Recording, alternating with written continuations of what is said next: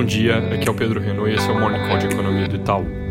Começando por atritos entre Estados Unidos e China, teve aumento das tensões no Estreito de Taiwan nas últimas horas, com jatos militares chineses fazendo voos próximos da ilha em três lugares diferentes, bem quando o presidente de Taiwan estava prestes a receber o representante do governo americano, que foi fazer a tal visita que eu comentei ontem incomodou a China, como em outras ocasiões, por ser um sinal de interferência americana em assuntos que os chineses consideram domésticos.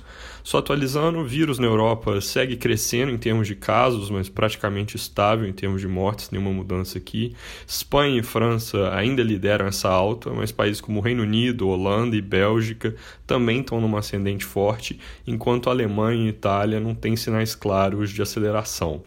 As Américas, Brasil e Estados Unidos seguem tendência de queda, embora um pouco errática, junto com Colômbia e México, enquanto a Argentina é o epicentro regional em alta forte aqui já há várias semanas.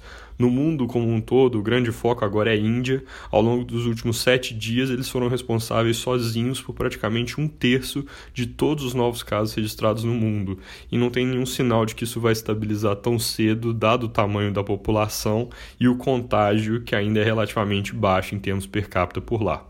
Fora isso, o noticiário internacional meio vazio hoje e o mesmo vale para o Brasil.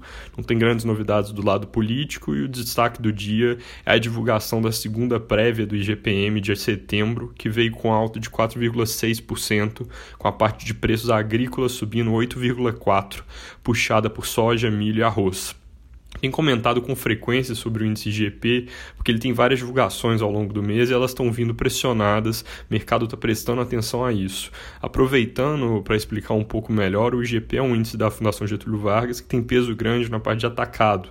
Então, ele é uma medida mais, olhada, é, mais voltada para a inflação ao produtor. Enquanto o IPCA, que a gente costuma olhar com mais carinho, até porque ele é onde o Banco Central tem que entregar a meta, ele é uma medida de preço ao consumidor.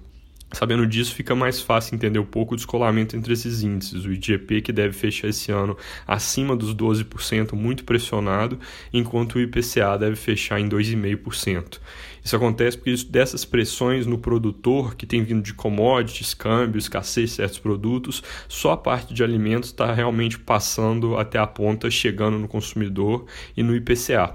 Só que no IPCA, alimentos representam menos de um quinto do total. O que realmente domina, principalmente pensando mais a médio prazo, é a inflação de serviços, que é quase 40% do todo e está muito mais ligada à dinâmica da economia, uma situação no mercado de trabalho que não deve trazer pressão tão cedo para esse componente.